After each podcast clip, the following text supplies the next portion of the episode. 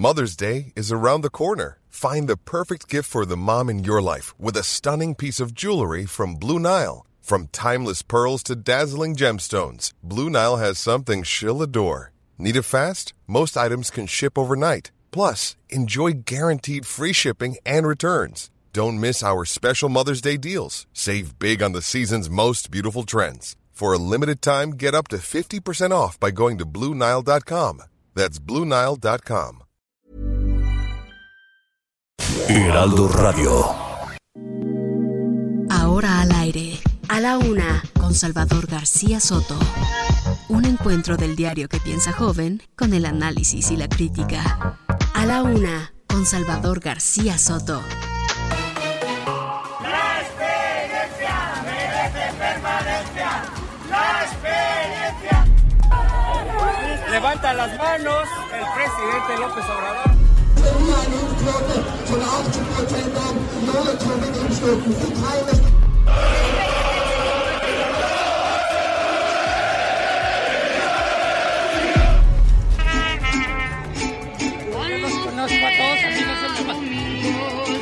Deben definirse de manera conjunta objetivos muy precisos y hacer a un lado mitos. Con Canadá hubo una muy buena conversación. El presidente pudo explicar y dialogar tanto con el presidente Biden, la vicepresidente Harris y el primer ministro Trudeau sobre su idea del país y por qué está haciendo las reformas que está haciendo y por qué está haciendo. Se va a invertir por parte de Estados Unidos en un programa que probablemente se va a llamar Sembrando Oportunidades, que es la respuesta a lo que el presidente López Obrador vino planteando. Eh, pues promoviendo a la ciudad para que sea parte del mundial y particularmente también pues invitarlos a que aquí sea el partido inaugural y algunas otras actividades que se desarrollan junto con el mundial. Pero Adán Augusto sería uno de los presidenciales. Yo creo que sí, porque Adán Augusto es un político muy completo, es muy cercano al presidente eh, de la República. Listos, ya estoy. Gancho al hígado.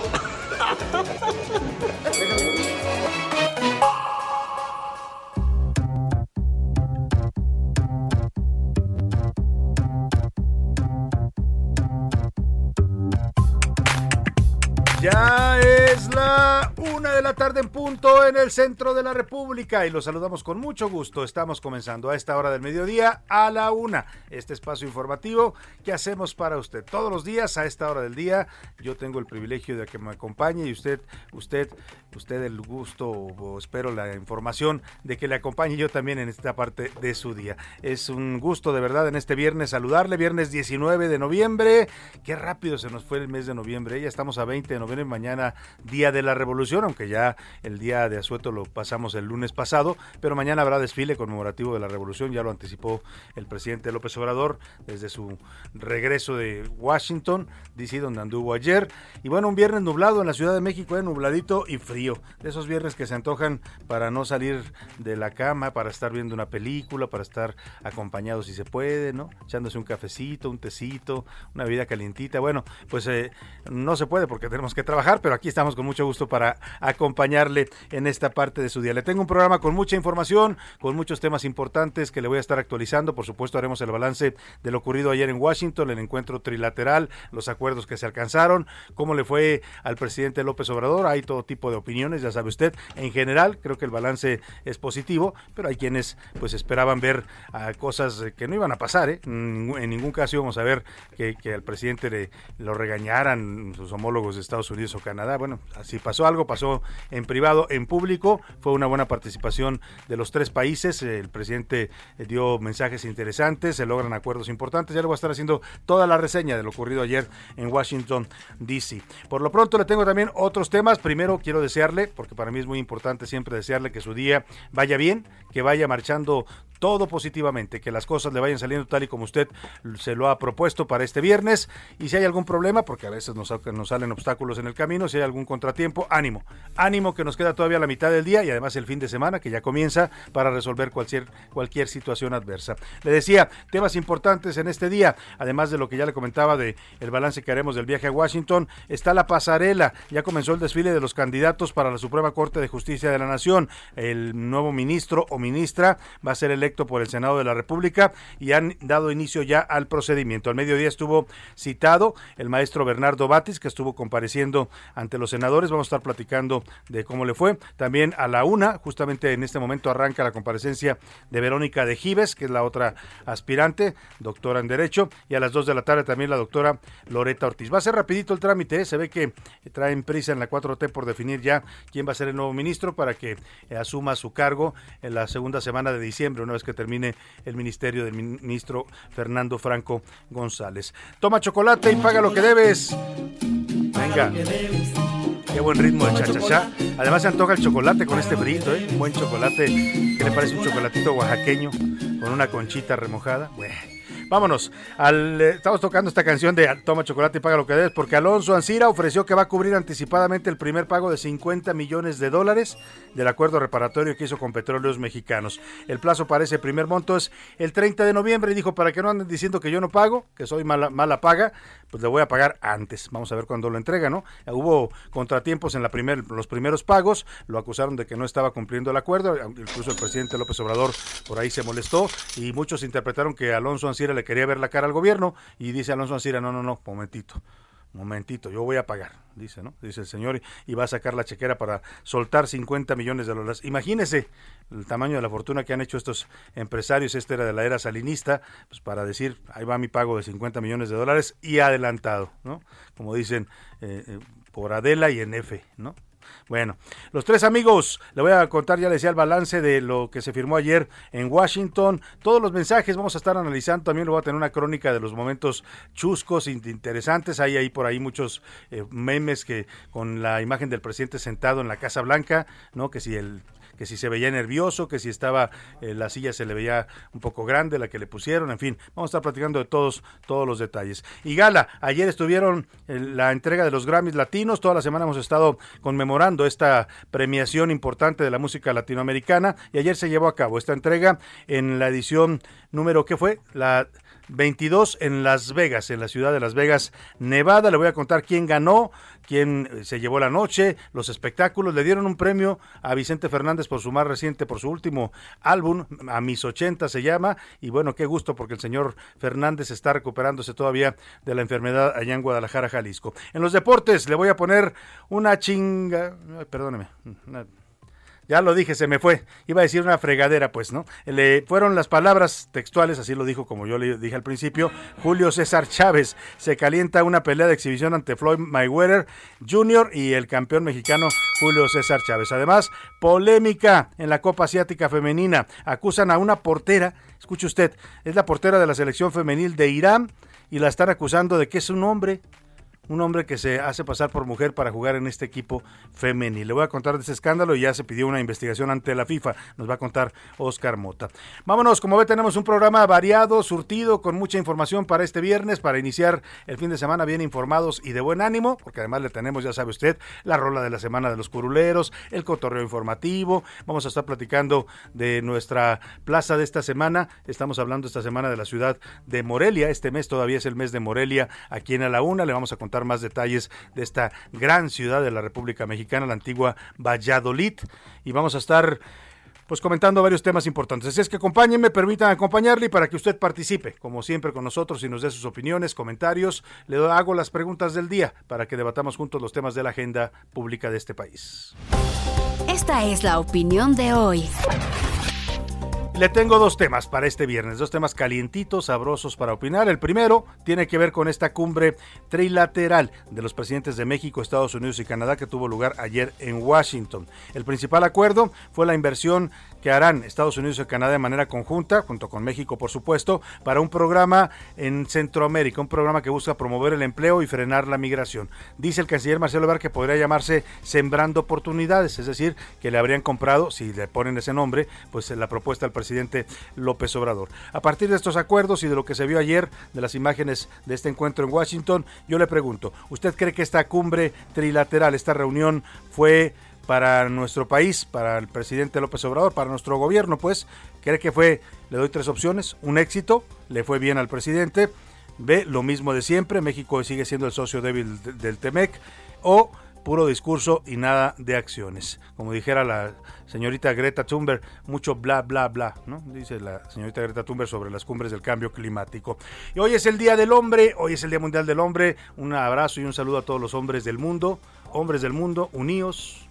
La verdad es que pues en, medio de las críticas al sistema patriarcal, ¿no?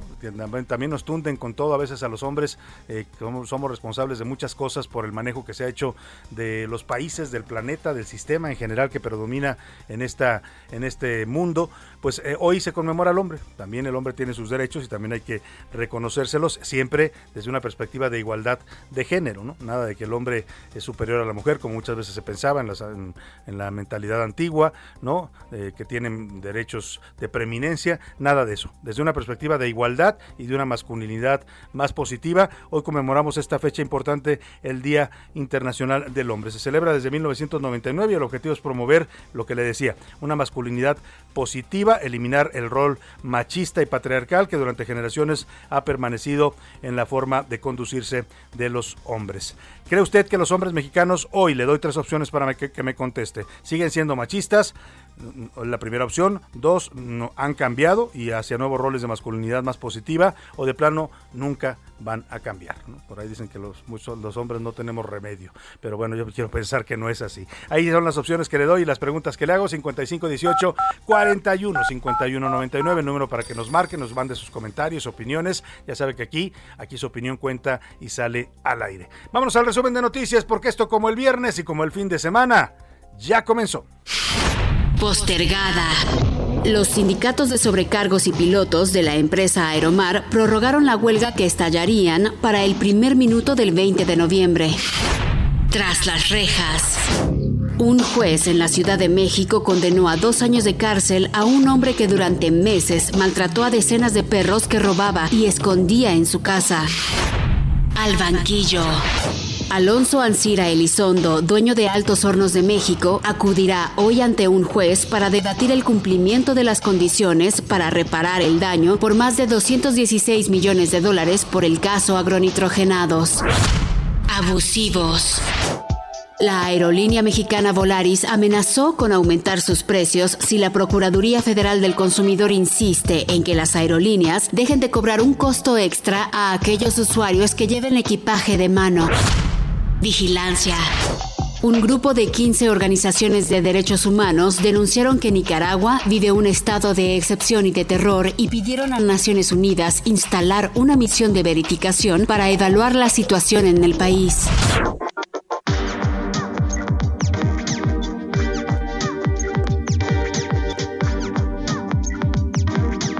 Una de la tarde con 12 minutos. Vámonos a la información. Le platico, este viernes están compareciendo ya de forma semipresencial los tres aspirantes que fueron propuestos por el presidente López Obrador para ocupar el cargo de ministro o ministra de la Suprema Corte de Justicia de la Nación. Están compareciendo ante el Senado de la República, que es el que va a tomar la decisión. Fue, fueron convocados por la Comisión de Justicia. La mecánica de esta comparecencia consiste en una exposición de cada uno de los aspirantes para eh, pues para evaluar su idoneidad para el cargo, qué tan idóneos son para ocupar este cargo. Van a entrar cualquiera de estos tres que ya le he mencionado, ahora le daré los nombres, en relevo de Fernando Franco, que termina su ministerio el próximo 12 de diciembre. Al mediodía ya compareció, ya estuvo citado y platicando con los senadores Bernardo Batis. A la una va Verónica de Gives, está en estos momentos compareciendo, y a las dos de la tarde Loreta Ortiz, cuando terminen ya las asistencias, las comparecencias, que le decía son semipresenciales, porque algunos están eh, eh, pues eh, a distancia. Cuando termine esto, se va a presentar un dictamen para determinar cuáles de los tres son elegibles para el cargo y de ahí se pasa al pleno de la Cámara Alta que tomará la decisión por mayoría por mayoría de mm, votos. Ahora le digo si es mayoría simple o mayoría calificada, José Luis Sánchez. Eh, ahorita se lo, va, vamos a preguntar a Iván Saldaña, que está cubriendo la nota ahí en el Senado de la República. Por cierto, el coordinador de los senadores de Morena, Ricardo Monreal, informó que el Senado va a elegir al nuevo ministro el martes próximo. Le decía, está pues ya dándole un trámite muy rápido a esta decisión. La votación debe ser por mayoría calificada, ya se le aclaro la, la duda. Era o sea, es decir, son dos terceras partes de los senadores presentes en la sesión. Por lo menos el 75% de los votos deben de ser a favor eh, o en contra de una decisión. Eh, vamos contigo, Iván Saldaña, que te encuentras ahí en el Senado de la República. Cuéntanos cómo le fue a Bernardo Bates y cómo le está yendo a la señora Verónica de Gives. ¿Qué tal, Salvador, amigos del auditorio? Buenas tardes. Sí, efectivamente, el propósito pues es encontrar básicamente a quien va a suceder al ministro José Franco, José Fernando Franco González, quien termina su periodo el próximo 12 de diciembre. Eh, y pues bueno, eh, básicamente es un periodo por el cual se ocupan, eh, es designado un ministro 15 años, Salvador. ¿Y cómo inició su presentación Bernardo Batis, el primero de los comparecientes, de los tres comparecientes, primero aclarando que él no solicitó participar como candidato a ser integrante de la Suprema Corte, dice fue propuesto directamente por el presidente y también habló de las razones por las cuales le llevó a aceptar a cabo esta propuesta. Vamos a escuchar parte de lo que dijo al principio de su comparecencia Bernardo Batis, candidato a ser ministro de la Suprema Corte de Justicia de la Nación. Es un honor, honor haber sido invitado a integrar la terna, viniendo a la propuesta de quien considero el mejor presidente que ha tenido México en los últimos 60 o 70 años. Además, eh, lo conozco, un hombre de palabra, congruente, patriota, empeñado en la transformación de la política y la forma de distribuir la riqueza en nuestra patria. Estas cualidades de quien me propuso hicieron que aceptara yo y como lo he hecho durante muchos años de mi vida, desde que terminé la carrera de Derecho, pensando en que pueda yo aportar algo al bien de México, a mejorar a este país. Salvador también habló de, básicamente dio las líneas de lo cual, del papel que estaría jugando si es electo eh, pues ministro de la Suprema Corte dijo de llegar a la Corte de ser ministro sería un gran honor y pondré especial atención en asuntos relacionados con la defensa de los derechos humanos, por supuesto, no perderé de vista y estaré atento a defender también los derechos sociales de México. Y algo muy importante también dijo que estará atento en las resoluciones en las que participe con sus argumentos para defender el tema de la soberanía nacional por intereses, el interés común eh, eh, sobre el interés de particulares, que es parte del discurso de este gobierno del presidente Andrés Manuel López Obrador. Y pues en este momento están a cabo las preguntas por parte de los senadores de la República. Todavía permanece en comparecencia eh, Bernardo Batis. Algunas de ellas han sido pues básicamente enfocadas al papel que estaría cumpliendo. No han cuestionado algún tema de si llevaría a cabo eh, su papel como con independencia, que él fue lo último que dijo, actuaré como siempre con independencia, con absoluta independencia, lo he hecho en los cargos y en las funciones en las que ha tenido. Y pues recordó también el mismo Bernardo Batis parte de su trayectoria militancia en el PAN, también fundador de Morena y también como procurador de justicia de la Ciudad de México en el periodo que fue, eh, eh, fue jefe de gobierno, el, el, hoy presidente Andrés Manuel López Obrador, eh, y pues bueno, es básicamente, ahorita le están preguntando qué piensa, por ejemplo, el senador Miguel Ángel Mancera de oposición, qué piensa que le haga falta a la Suprema Corte, y cuál ha sido su mayor eh, cambio que ha tenido esta corte en esto en esta época reciente. Algunos cuestionamientos de este tipo todavía no se han visto cuestionamientos fuertes Salvador. pues vamos a estar muy pendientes contigo de la, comparecencia que está en desarrollo y la que continúa. Nos va a tocar también al aire la de la doctora Loreta Ortiz. Es que estaremos regresando contigo ahí al Senado de la República Iván Seguimos atentos, Salvador. Muchas gracias por tu recuento. Ahí está la comparecencia de Batis, que casi, casi, aquí lo tuvimos, usted lo escuchó aquí en este espacio eh, el pasado martes, platicamos con él.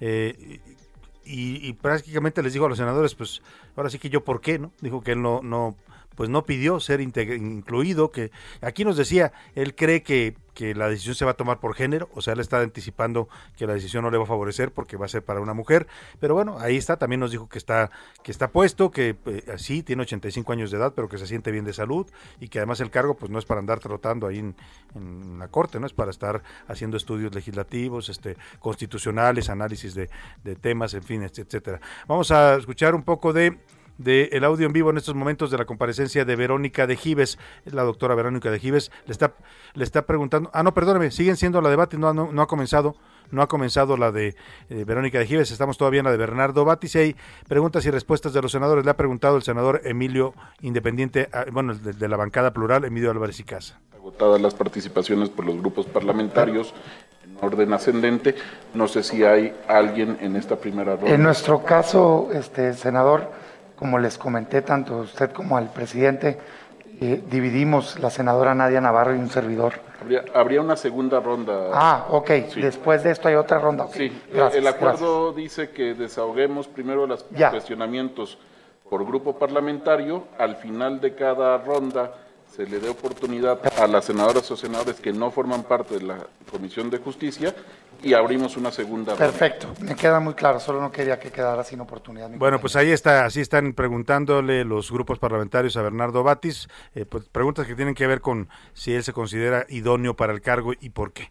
Vamos a estar siguiendo de cerca estas comparecencias. Vámonos a otro tema importante. A la una, con Salvador García Soto. Y oiga, hablando de comparecencias, este viernes compareció también, pero ante la justicia, el empresario Alonso Ancira. Se presentó ante un juez de control del Centro de Justicia Penal Federal en el reclusorio norte de la Ciudad de México. Eh, se evaluaron las condiciones para la reparación del daño en el caso de la planta de agronitrogenados. El proceso fue por videollamada, o sea, estuvo eh, presente el señor eh, Ancira, pero por videollamada, porque muchos dicen ya que tiene rato que se fue del país, salió por la frontera norte, caminando, dicen incluso, eh, salió por un, por, un acceso eh, fronterizo y se fue a los Estados Unidos. Desde ya estuvo compareciendo en esta audiencia virtual. El proceso, le decía, es porque él fue acusado del presunto delito de operaciones con recursos de procedencia ilícita.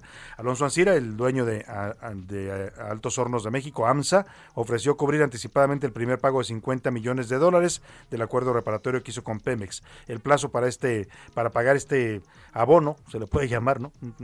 no precisamente chiquitito, estos son abonos grandototes de 50 millones de dólares, se vence el 30 de noviembre, pero dijo su defensa, pues que él nada más está esperando que le den la documentación para hacer el depósito y cubrir este primer pago. Podría ser cuestión de horas para que eh, se entregue este pago, parte de este acuerdo reparatorio del señor Alonso Ancira con Pemex. El juez fijó otra audiencia para el próximo primero de diciembre para verificar que efectivamente se haya cubierto el pago. Vámonos a otro tema. El presidente López Obrador ya está volando en estos momentos de regreso de los Estados Unidos hacia la Ciudad de México después de haber participado en la cumbre de líderes de América del Norte con el mandatario estadounidense Joe Biden y también con el primer ministro de Canadá Justin Trudeau.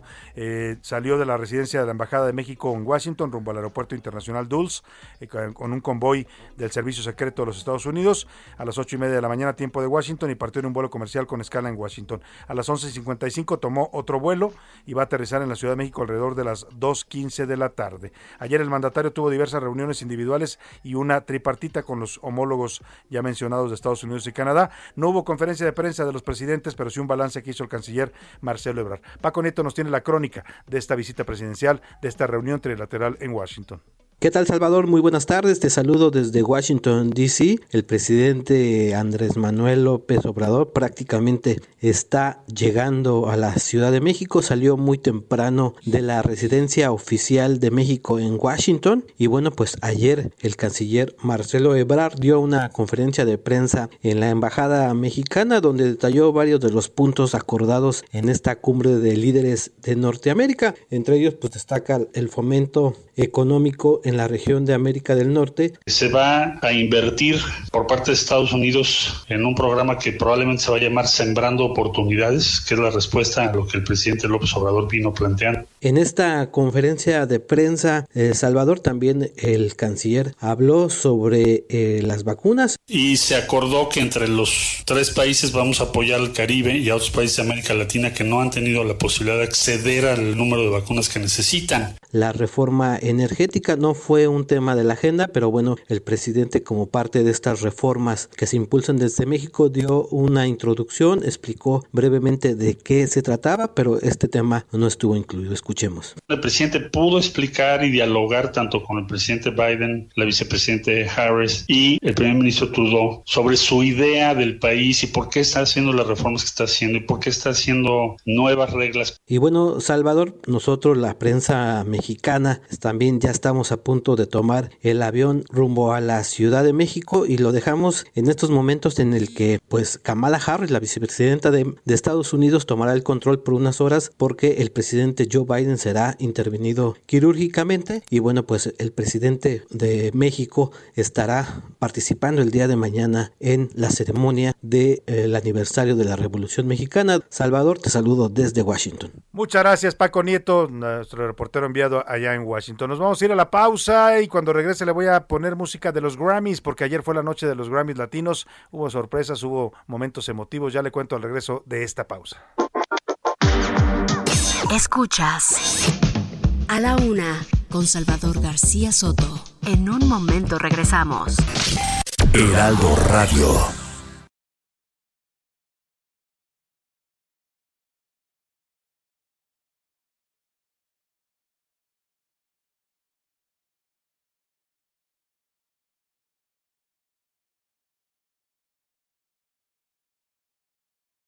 Heraldo Radio. Sigue escuchando a la una con Salvador García Soto. Ahora, la rima de Valdés o de Valdés la rima. Fue en un día como hoy, pero de hace ya dos años, que estaba yo en el baño rimando así como soy. Y que digo, ahí les voy, le voy a hablar a don Chava para ver si le gustaba que le mandara unas rimas y que Chava sí se anima y hasta ahora no se acaba. En efecto, ahí la llevamos. Resulta que en este horario, mi segundo aniversario de la rima celebramos y muy felices estamos buscando ser sorprendente. Agradezco yo a la gente que nos escucha en la radio. Ya sé que estoy bien locadio, hasta más que el presidente. A Salvador, muchas gracias. A Priscila, ¿qué te digo? A don Rubén, vaya amigo. Y a José Luis, muchas gracias. Y hasta las mentes reacias que no quieren que la rime, yo les pido que se animen a probar de este epigrama, que no lo tiene ni Obama. No escucharlo sería un crimen.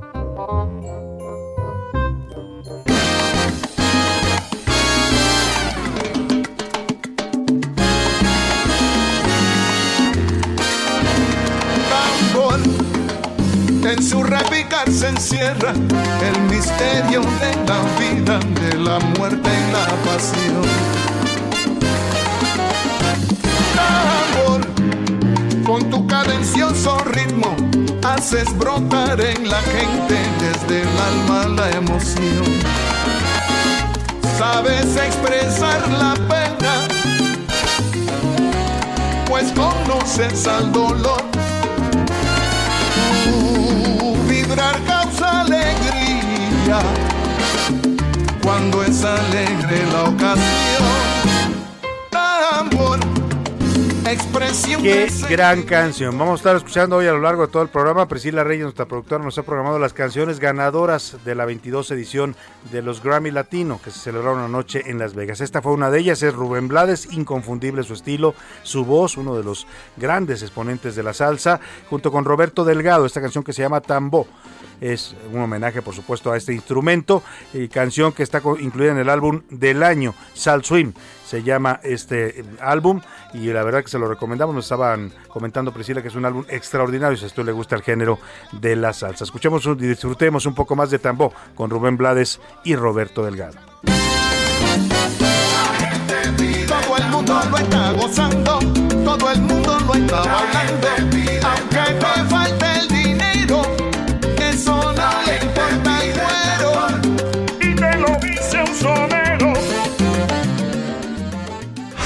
Una, con Salvador García Soto. Pues ahí está, ahí está esta, esta canción y el álbum, le decía si le gusta la salsa y el swing, porque lo que combinan en este álbum es precisamente los dos géneros, la salsa y el swing, por eso se llama Sal Swing. Oiga, y le, antes de, darle la siguiente información, quiero eh, eh, darle, mandarle un abrazo y una felicitación al gran Héctor Valdés, que usted lo escucha todos los días aquí con su rima del día. Él es un extraordinario productor, eh, creativo, director, guionista. Ha hecho programas maravillosos en Televisa junto a Eugenio Derbez, junto a otros gentes de comedia. la verdad, es un gran, gran escritor y lo, es un honor tenerlo aquí colaborando con nosotros. Dos años ya de su rima del día, así es que una sección que ya se volvió pues eh, emblemática de este noticiero y además ya dio para un libro, ya publicó un libro el señor Héctor Valdés con sus rimas del día que son la verdad epigramas maravillosos todos los días donde comenta los temas de la vida pública, de la política, de todo lo que sucede en este país. Felicidades querido Héctor, te mando un abrazo a nombre de todo el equipo y felicidades, que sean muchos años más de la rima de Valdés. Vámonos al tema que le tengo. Antes de la pausa nos estaba platicando Paco Nieto allá en Washington que el presidente Joe Biden se sometió este viernes a una colonoscopía de rutina. O sea, después de la reunión de ayer con López Obrador y con Justin Trudeau, fue internado el presidente Biden para una colonoscopía. Eh, es esta donde le meten ahí una camarita, ¿no? Por sálvase a la parte y desde ahí le revisan todos sus intestinos para ver que todo esté funcionando de manera correcta. Eh, por esta situación médica que va a estar internado, es un procedimiento eh, sencillo, pero que, implica una sedación, o sea, por lo cual él estaría varias horas fuera de eh, la presidencia y temporalmente se quedó eh, como presidenta la vicepresidenta Kamala Harris. Va a ser la primera vez en la historia, está siendo en estos momentos la primera vez en la historia que Estados Unidos tiene una presidenta mujer, aunque sea momentáneo, aunque sea por unas horas o por un día, pues tienen una presidenta mujer y eso es algo digno de mencionarse y reconocerse. Los detalles del cheque chequeo médico de este, del mandatario estadounidense. El sábado, por cierto, cumple 79 años el señor Biden. Van a ser publicados esta tarde, informó el gobierno de los Estados Unidos. Vamos con Eduardo Campos, periodista en Texas, que nos explica qué fue lo que pasó con el poder presidencial en Estados Unidos ante el internamiento médico del señor Biden. ¿Cómo estás, querido Lalo? Te saludo allá en Houston, Texas. Buenas tardes. Salvador, ¿cómo estás? Buena tarde, te saludo. Hoy Estados Unidos tuvo durante una hora y 25 minutos a una mujer como presidenta. Sí, Kamala Harris desde las 10 de la mañana hasta las 11.25 de este viernes fue la mujer encargada de todo Estados Unidos, de dirigir los destinos de este país. ¿Y por qué Salvador? Pues bueno, hoy Joe Biden entró a las 10 de la mañana al hospital Walter Reed para ser sometido a un estudio de colonoscopía para conocer y por corroborar su estado de salud. Salió el presidente bien y ya recuperó, ya está en este momento otra vez al frente de la dirección de este país. Pero esto no es la primera ocasión que sucede, Salvador. Recordemos que en el año 2002 y también en el año 2007, George Bush, hijo, fue sometido a este mismo estudio y se dio también eh, sus funciones durante unas horas al entonces vicepresidente. Y bueno, Kamala Harris hoy, te digo, hace historia. ¿Por qué? Por ser la primera mujer. A sus 57 años de edad, Kamala Harris va a pasar a la historia por haber ocupado durante una hora y 25 minutos la presidencia de los Estados Unidos, Salvador. Muchas gracias, querido Lalo, por este reporte. Pues ahí está una situación inédita, histórica también, por horas, eh, pero Estados Unidos tiene ya en estos momentos una, una presidenta, una presidenta de los Estados Unidos. Vamos a ver si no es un vaticinio de lo que puede venir dentro de, ¿qué son? ¿Dos años? 2024, ¿no? No, no, 2024, cuando es la, próxima elección presidencial. Estados van, van, van a coincidir, vamos a tener elecciones presidenciales el mismo año en México y en los Estados Unidos y todo apunta a que la señora Kamala Harris puede ser candidata a la presidencia, ¿eh? si no busca el señor Biden otro segundo periodo, que ya se ve difícil que lo busque por también por temas ya de edad. Vamos a otro tema importante. Eh, el gobernador de Durango, escuche usted esto, ¿eh? ya, ya las alertas estas que emiten eh, eh, sobre la inseguridad en México ya no solo vienen de otros países, que ya estamos acostumbrados a que Estados Unidos diga cuidado a sus ciudadanos, si van a viajar a México, cuidado, no vayan a Acapulco, no vayan a este lugar de Tamaulipas, no se paren por esta parte de Zacatecas, no se, ni se les ocurra ir a, este, esta, a esta parte de Sinaloa. Ahora también entre los propios estados de la República se emiten alertas. El gobernador de Durango, José Rosas Aispuro, alertó a los duranguenses a que no viajen de noche a Zacatecas. ante el incremento de asaltos, entre otros delitos, en contra de usuarios de las carreteras. Dijo que en ese estado están operando bandas delictivas en Zacatecas que asaltan a paseantes de Durango que solamente van de paso. Ya incluso pidieron que haya más efectivos de la Guardia Nacional que vigilen los límites de, Durango y Zacatecas. Aseguró el gobernador panista, Rosa Saispuro, que no permitirá que esos grupos delictivos operen en Durango y por eso ha fortalecido los destacamentos de seguridad pública estatal. Vamos contigo, Ignacio Mendívil, corresponsal allá en Durango. Cuéntanos de esta alerta en contra de Zacatecas, bueno, pues de la inseguridad en Zacatecas que emite el gobernador de Durango. Buenas tardes. Salvador, muy buenas tardes, te saludo desde Durango, Durango Capital. Y bueno, te informo lo siguiente, el gobernador del estado José Rosas Espuro Torres ha sido muy enfático en exhortar a la población duranguense a no transitar en las carreteras ni en los caminos que conllevan a Zacatecas y menos en el territorio zacatecano. Y es que en la mesa de seguridad todos los días se reúne y ya se tiene pues contabilizados varios atracos a duranguenses en estas rutas, en estas carreteras. Y te digo que bueno pues va desde camiones con pasajeros donde han evitado los retenes falsos que se han instalado en esas carreteras y han sido baleados. Afortunadamente no ha habido pérdidas humanas, pero sí también han sido asaltados eh, camioneros, eh, familias y también aquellos que van a hacer comercio a Aguascalientes o a Zacatecas han perdido sus vehículos, sus mercancías, su dinero y por eso el gobierno del estado invita a todos los duranguenses a evitar pasar por Zacatecas si van al centro del país. Así es que si lo llegan a hacer, que lo hagan en la mañana y si lo pueden hacer en convoy para poderse proteger, lo hagan.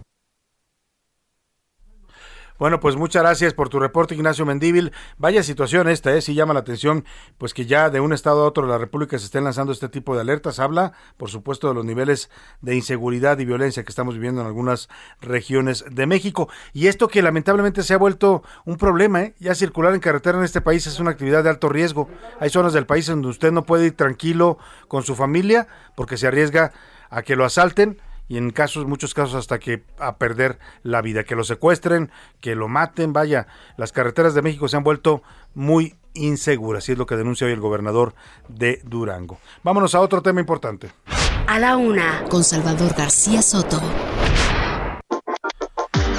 Bueno, vamos a conversar sobre lo que está pasando en Oaxaca. Por cierto, hoy en Oaxaca en la mañana amanecimos con bloqueos en la ciudad de Oaxaca. Un sindicato autodenominado 3 de marzo estuvo bloqueando eh, los principales accesos a la ciudad. Entiendo que ya fueron retirados, pero aprovecho para preguntarle este tema también al gobernador de Oaxaca, Alejandro Murada, quien tenemos el gusto de saludar en la línea telefónica. ¿Cómo está, gobernador? Buenas tardes. Salvador, qué gusto saludarte a ti y a todo tu auditorio.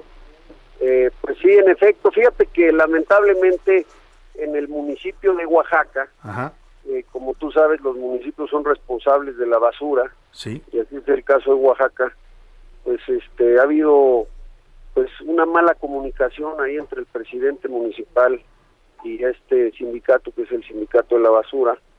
Entiendo que llevaban más de una semana sin dinero para la gasolina de los camiones y bueno pues este como tú sabes seguramente lo lo informaste hace alrededor de un mes. Sí.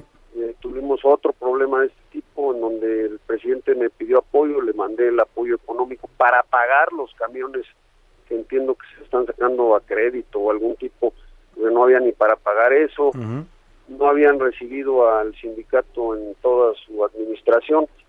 y bueno, pues este estas son responsabilidades municipales, como les digo, el gobernador no puede ponerse todos los días la cachucha de presidente. no, no, pues usted no es alcalde, no es alcalde de Oaxaca, es gobernador de todo el estado. Pero bueno, estamos para sumar, lo importante es que se logró un acuerdo y vamos a seguir acompañando importante que haya gobernabilidad. Claro, nos llamaba la atención por eso, gobernador, porque hemos visto cómo ha descendido en Oaxaca este tipo de situaciones. Antes era común hablar de la ciudad de Oaxaca o de otros municipios del estado tomados, bloqueados por organismos eh, sociales y en este en esta administración suya eso ha disminuido mucho. Ya lo hemos conversado en otras ocasiones, por eso nos llamaba la atención y por eso se lo quería preguntar. ¿Está usted rindiendo su qué es ya el quinto informe de gobierno, gobernador? Quinto informe, eh, Salvador, tú conoces bien Oaxaca, sí. en efecto y ese es, ese es parte del contraste que, que quise comunicar en este informe. Eh, hay cuatro datos que me parece muy importantes eh, que debe de conocer pues eh, tu auditorio. Primero, la gobernabilidad. La gobernabilidad, como lo acabamos de comentar, se construye todos los días. tienes que estar alerta, atender las cosas. Yo te pediría que como gobernador he encabezado yo todas las mesas de, de discusión y de diálogo, porque hoy si hay gobernabilidad en Oaxaca, y tú recordarás el 2006 y después el 2016 que pues Nochistlán también fue pues una situación muy compleja este y el 2006 con la APO pues en Oaxaca había un eh, sin gobierno no este y ahora al revés eh, mi, mi constante ha sido el diálogo eh, y eso ha permitido que haya gobernabilidad y eso que ha permitido bueno déjame decirte que hoy Oaxaca es el estado que más crece el país de acuerdo a los datos de INEGI 4.6%. Y eso es por dos razones fundamentales. Uno, la gobernabilidad, la otra, eh, pues la obra que se está haciendo en el Estado. Traemos más de 30 mil millones de pesos de inversión en obras de infraestructura, algunas que tú conoces, eh, las dos autopistas de la costa del mismo que llevan más de 10 años abandonadas, que pudimos arrancar nosotros, el corredor interoceánico que sin duda va a ser el gran motor. Y esa es la otra gran noticia, que no solamente estamos creciendo, porque de nada sirve crecer un día, un mes, sí, claro. Eh, si no es de manera sostenida. El gran cambio viene cuando se da permanentemente. Y estas obras que se están haciendo van a permitir que Oaxaca siga creciendo de manera sostenida en el mediano y largo plazo. Y esa es la mejor noticia para las oaxaqueñas oaxaqueñas. Sin duda. En estas obras que usted menciona, que fueron incluso compromisos de campaña, el caso de estas autopistas hacia la costa, ¿van a ser terminadas, gobernador, en lo que resta de su gestión o se van a quedar eh, con un avance? Sí, todas se terminan el año que entra en estas fechas. Espero que nos acompañes tú y tu auditorio para echarnos un vuelve a la vida ya. En Encantado de ir a Huatulco, me encanta. Oiga, oiga, gobernador, o sea, va, va, va ese, estábamos hablando de una carretera que lleva, que pospuesta? ¿20, 30 años? Sí, este, más o menos 10 años, para ser exacto. 10 años más o menos, un poquito más. Claro, y que va a detonar pues esta zona turística que tiene eh, Oaxaca, que hasta ahora solamente se puede llegar por, por, avión. Por avión, porque la carretera de Oaxaca a la costa 6 horas y solamente son 100 kilómetros. Entonces ahora vas a hacer hora y media y pues imagínate el detonador que va a permitir eh, tener para la ciudad y para la... ¿no? Y la del Istmo, que es la otra, que también se va a concluir si no la concluyo, se concluirá en el primer trimestre del, del 23 y es porque las estructuras son muchas, es decir, tenemos 42 puentes y 13 viaductos. Por la orografía, ¿no? exactamente, ya la carretera está lista, está abierta, pero ya es irreversible que se termine. Ahora, gobernador, este corredor transísmico, que es la gran apuesta eh, no solo de Oaxaca, sino del sureste mexicano, eh, ¿cómo va el proceso? Porque entendemos que ahí es un tema que también tiene que ver también con, con eh, la desincorporación de tierras, con los derechos de vía, con todo lo que va a ser este corredor de transporte de mercancías, un, un corredor logístico importantísimo para México y para el mundo. Exacto, y la verdad, otra y buena noticia. Para seguramente fin de año o principios de, del año que viene, se estarán haciendo el anuncio de las 10 zonas económicas especiales. Eh, seguramente lo hará el señor presidente. Tendremos en estas fechas el año que entra el tren listo y eh, ya tenemos la primera plancha de contenedores en el puerto Salina Cruz y de Coatzacoalcos. Así que la primera etapa eh, debe de estar arrancando en estas fechas para el año. Y eso pues también es otra gran noticia porque se proyecta, de acuerdo al plan maestro, Salvador, más de 30 mil millones de dólares en inversión y más de eh, medio millón de empleos en los próximos 10 a 15 años. Nosotros ya tenemos firme, y no se ha hecho público, más de 300 millones de dólares ya en inversiones, que en cuanto se anuncien vamos a poder anunciar cuáles son las empresas.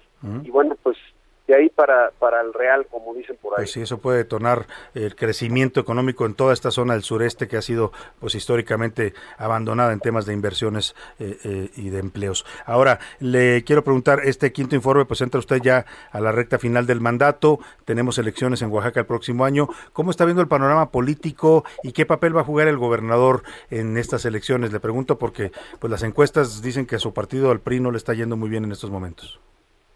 Mira, las encuestas eh, son las que dice la gente. En el caso específico, eh, como gobernador, eh, a mí me gusta que la gente ha respondido, porque estos logros no son míos.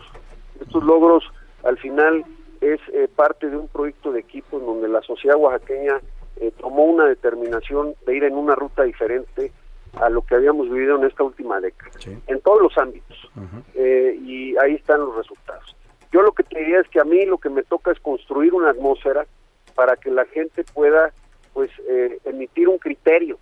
Y ya los que van a ganar las elecciones pues, son los candidatos y las candidatas, por supuesto con sus, con sus partidos, pero ahí es donde se define quién tiene empaque, quién no tiene, y lo que es importante siempre recordar es que nada está definido. Yo lo que te diría es que esa ya es tarea de ellos. La que me toca a mí es hacer el mejor papel posible, presentarle los resultados a la población y que ellos y ellas decían qué ruta quieren seguir y ahí que cada candidato pues les explique cómo quieren construir el Oaxaca eh, que les tocará a ellas o a ellos. O sea, lo que usted me dice es que no tiene ni gallos ni delfines.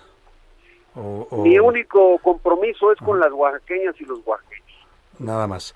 Ahora, gobernador, se ha, se ha hablado mucho, bueno, esta relación cercana que usted ha construido con el presidente López Obrador, es el estado que más ha visitado López Obrador en sus tres años de gobierno, eh, va con mucha frecuencia a Oaxaca, tiene estos proyectos de los que usted ya nos hablaba, que ha tenido mucho apoyo del gobierno federal, el, corredor transísmico, las autopistas. Eh, hay versiones de que podrían invitarlo al gabinete cuando termine su, su gobierno, ahora que el presidente le ha dado por estar jalando gobernadores de la oposición. Mira, yo lo que te diría es que yo he sido consistente en mi mensaje. Y lo primero que te diría es que la política es el mejor instrumento para construir, no para destruir. No comparto ese México de bandos, no lo comparto, lo rechazo. Y ese es el Oaxaca que hemos construido hoy, y claramente con una alianza estratégica con el señor presidente, con el gobierno federal, porque coincidimos en el objetivo, este Salvador. ¿Cuál es el objetivo? Transformar Oaxaca.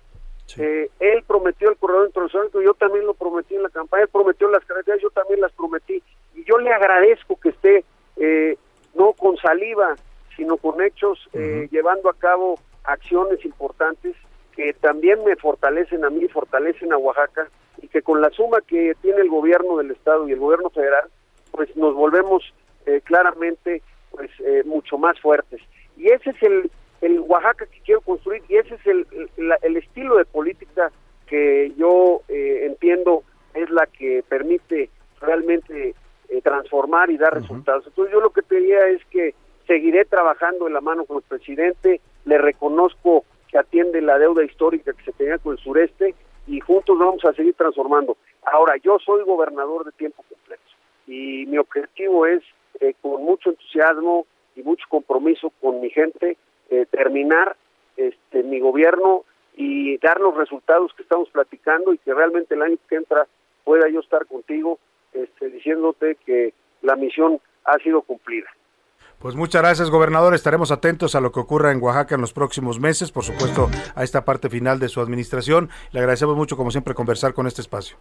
Al revés, gracias siempre por la oportunidad a ti a todo. Muchas gracias al gobernador de Oaxaca, Alejandro Murat. Ya lo escuchó usted, pues eh, no descarta eh, la relación con el presidente cercana y bueno, también pues va a un proceso electoral complicado porque dice el gobernador que nada está definido, pero las encuestas hoy por hoy favorecen claramente a Morena. Vamos a ver cómo se ponen las cosas en Oaxaca, que en eso tiene razón el gobernador y lo digo porque he estado allá eh, recientemente en varias ocasiones. Sí, cambió la fisonomía de Oaxaca y cambió el ambiente, porque antes era común que fuera usted y hubiera bloqueos, tomas. Hoy me tocó esta última vez que fui hace como dos fines de semana, nada más ver una toma ahí de eh, comerciantes triquis que tienen tomado el jardín principal frente al ayuntamiento, que lo tienen medio sucio y descuidado porque pues ellos se plantaron ahí exigiendo su derecho a vender sus productos y esto ha provocado un descuido, pero ya no es tan común como antes ver una Oaxaca bloqueada, tomada, eh, con manifestaciones, con problemas eh, de tipo y demandas de tipo social.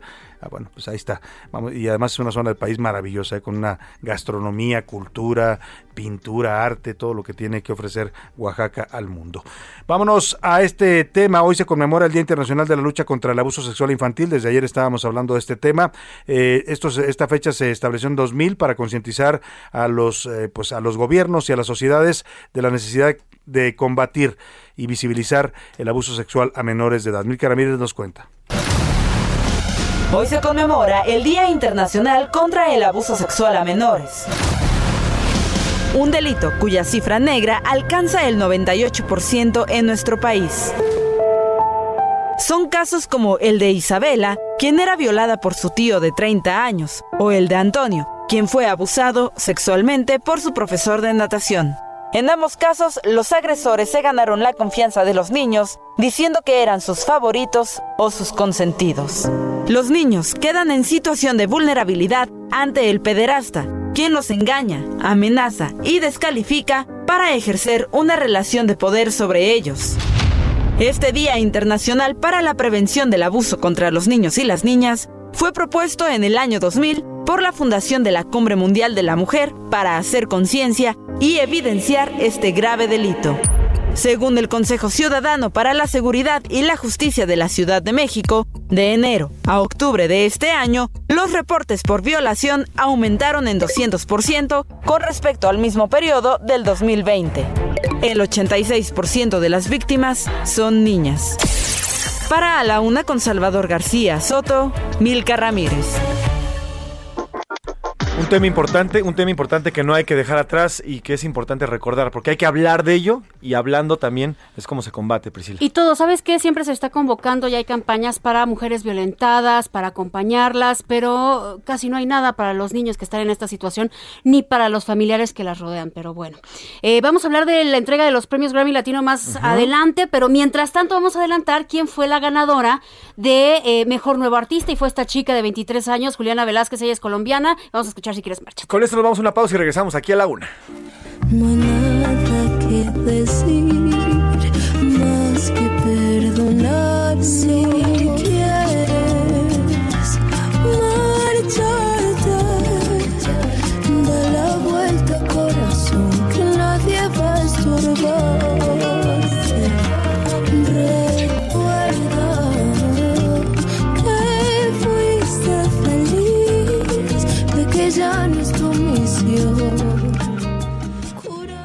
Escuchas a la una con Salvador García Soto. En un momento regresamos. Heraldo Radio. La HCL se comparte, se ve y ahora también se escucha. Heraldo Radio. La HCL se comparte, se ve y ahora también se escucha. Ya estamos de vuelta con A la una con Salvador García Soto.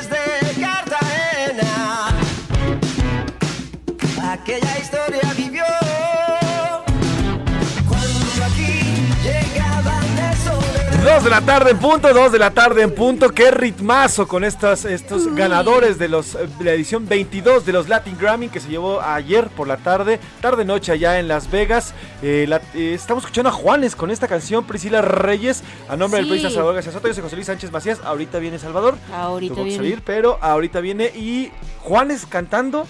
Juanes cantando Rebelión. Rebelión. de Joe Arroyo, del colombiano Yo- Arroyo. Lo que pasa es que él hizo un discazo llamado eh, Origen, en donde vienen pues puras canciones que influenciaron su carrera de todo, ¿eh? de salsa, de rock. Recuerden que él es súper metalero, etcétera.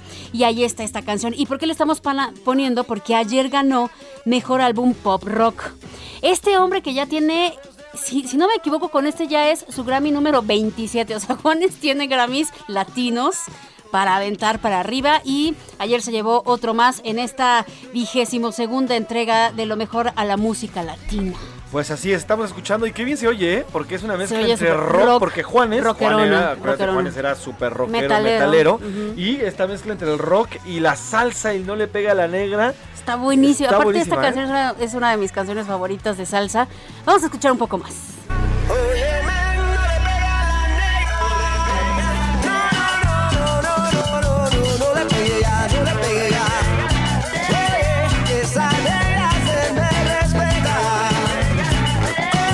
Y aún se escucha, se escucha. Ahí seguiremos escuchando más, más canciones de No los sabes ganadores de- del Grammy. Grammy Latino. y ayer, No sabes digo, si rockear o, o- o ponerte a, A salsear. Pues puedes hacer las dos cosas, Las ¿no? dos. ¿No? Así.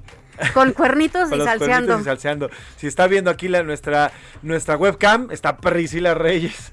Está salseando y rockeando durísimo. Pero bueno, dos de la tarde con dos minutos. Eh, gracias, gracias por continuar con nosotros en esta segunda hora ya de viernes. Viernes 19 de noviembre, cerrando la semana. La, y ya prácticamente arrancando eh, la segunda semana de.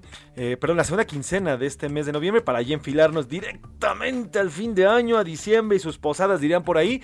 Pero bueno, por lo pronto tenemos mucha información que compartirle, mucho que contarle. Ya tuvimos durante esta primera hora, Salvador García Soto le contó sobre lo que ocurrió tanto en Estados Unidos con la reunión ayer en Washington, como lo que está ocurriendo en el Senado de la República y esta comparecencia de los tres eh, propuestos por el presidente López Obrador para sustituir el próximo 12 de diciembre al ministro Fernando Franco, quien eh, concluye su ministerio en la Suprema Corte después de 15 años. Bueno, pues ya están, eh, está esta Comisión de Justicia del Senado preguntando y haciendo las preguntas pertinentes a estos tres candidatos. Eh, ahorita está Mónica de Gives, que es eh, la segunda propuesta por el presidente, y ya más tardecito, cerca de las 3 de la tarde, acudirá Loretta Ortiz, quien, por cierto, ha sido propuesta dos veces para ser ministra de la Suprema Corte de Justicia. Además, platicamos de la violencia en contra de las y los menores de edad, que hoy se conmemora ese día, este 19 de noviembre, y tenemos muchísima más información por contarle. Vamos a hablar de los hombres y este Día del Hombre, que... a diferencia del Día de la Mujer, Priscila, Sí. tiene el objetivo de promover una masculinidad eh, positiva. ¿Qué significa una masculinidad positiva? Porque se oye muy rimbombante. este no nombre. tener machismo, etcétera, etcétera. ¿no? Alejarse, alejarse, tal vez no de tajo, porque son, esos sí son temas muy Arraigados. arraigados en nuestra sociedad, Sí. pero sí alejarse poco a poco de actitudes, expresiones, eh, vivencias machistas. Y además, además, pues compartirla con los niños y con los jóvenes para que ellos en la siguiente generación ya no tengan o no hereden este tipo de actitudes. Además, platicaremos, oiga, lo que está pasando en el CIDE. Hay manifestación en el CIDE, eh, alumnos, eh, también profesores, también hay, eh, la comunidad del CIDE está ya de plano manifestándose en, en las calles, estudiantes del Centro de Investigaciones y Docencia Económica, por, bueno, pues le contaremos la historia de la destitución de la doctora Catherine Andrews, quien fue pues destituida la semana pasada y están pidiendo libertad de cátedra, Priscila. Y también no sé si usted se topó con estos rumores de la renuncia del secretario de Salud. Eh, bueno, el vocero de la presidencia, ya Jesús Ramírez, desmintió esta renuncia de Jorge Alcocer porque estuvo con todo en redes sociales, ¿eh? el rumor por todos lados. Así es. Oiga, le voy a compartir de último momento una información. A ver, es de la más vital importancia. Hace cuatro días en Jalisco fueron secuestrados dos marinos, una marina y un marino de, de- de- miembros de la Marina Armada de México. Los dos eh, fueron secuestrados allá en Jalisco. Esto, esto luego de la detención de la esposa del Mencho, la Rosalinda. señora Rosalinda, exactamente. Eh, está circulando una imagen donde aparecen dos eh, bultos, que en los que aparecer son dos cuerpos, y se dice que se trata de estos dos marinos. Esta información es falsa. Se lo repito, es falsa. No han sido localizados los cuerpos, no han sido localizados los dos marinos. Estas imágenes que circulan y la información que circula es falsa. Ya platicamos con eh, gente de la Marina Armada de México y nos especificaron que estas imágenes y esta información se trata de un hallazgo, sí, de dos cuerpos, pero no de los marinos y ocurrió hace dos días. Hace dos días en Guamanguillo, en Huimanguillo, Tabasco. Se trata de dos cuerpos de dos personas y esto es parte de la lucha entre dos cárteles, el cártel Jalisco Nueva Generación y el cártel Sinaloa que se encuentran en esta guerra allá en Tabasco. Pero repito, no son los cuerpos de los marinos. Ya lo tenemos confirmado, eh, eh, desmentido más bien por la Secretaría por la Armada de México. Así que no se vaya con la finta. Aquí se lo decimos, no son los cuerpos de los dos marinos secuestrados. Sigue la búsqueda y siguen los operativos en Zapopan, Jalisco. Eh, todavía existe eh, estos operativos, así que por lo pronto esta información era importante darla porque ya circula en redes sociales. Cambiando abruptamente de tema, hoy vamos a tener al rato una entrevista con Gustavo Vázquez Orozco. ¿Quién es él? Es el director y productor del documental Los Guardianes del Maíz. Si no lo ha visto usted, véalo, porque ganó como mejor documental extranjero en el Festival de las Naciones Indígenas Americanas, Red Nation Film Festival. Y está bueno, ¿eh? Habla de cómo se respeta y cómo casi casi se cosecha de manera artesanal el maíz, cómo se está protegiendo, las comunidades indígenas lo están protegiendo, pues de la producción transgénica, etcétera, etcétera, etcétera. Va a estar muy interesante esta conversación más adelante. Así es, como ve, tenemos mucha más información que se va a ir generando. Vamos a platicar, le digo, con este el Día del Hombre, porque también, además, dentro de todo esto, pues han aumentado las llamadas de ayuda para los hombres, ayuda sentimental y psicológica, que eso es parte de este machismo, de esta masculinidad positiva, que también, porque antes decía, no llore, usted es machito. El hombre no, llora. El hombre no llora, el hombre no expresa sentimientos. Bueno, como parte de esta evolución hacia, un, hacia una masculinidad positiva, también es el reconocer, el que nosotros los hombres reconozcamos nuestros sentimientos, platiquemos de ellos, que tenemos derecho a llorar, tenemos derecho a sentir, tenemos derecho también a compartir los sentimientos. Entonces también como parte de esta evolución de la masculinidad, también el aumento en las llamadas de petición de ayuda. Tenemos muchísima más información, Priscila, pero antes vamos a escuchar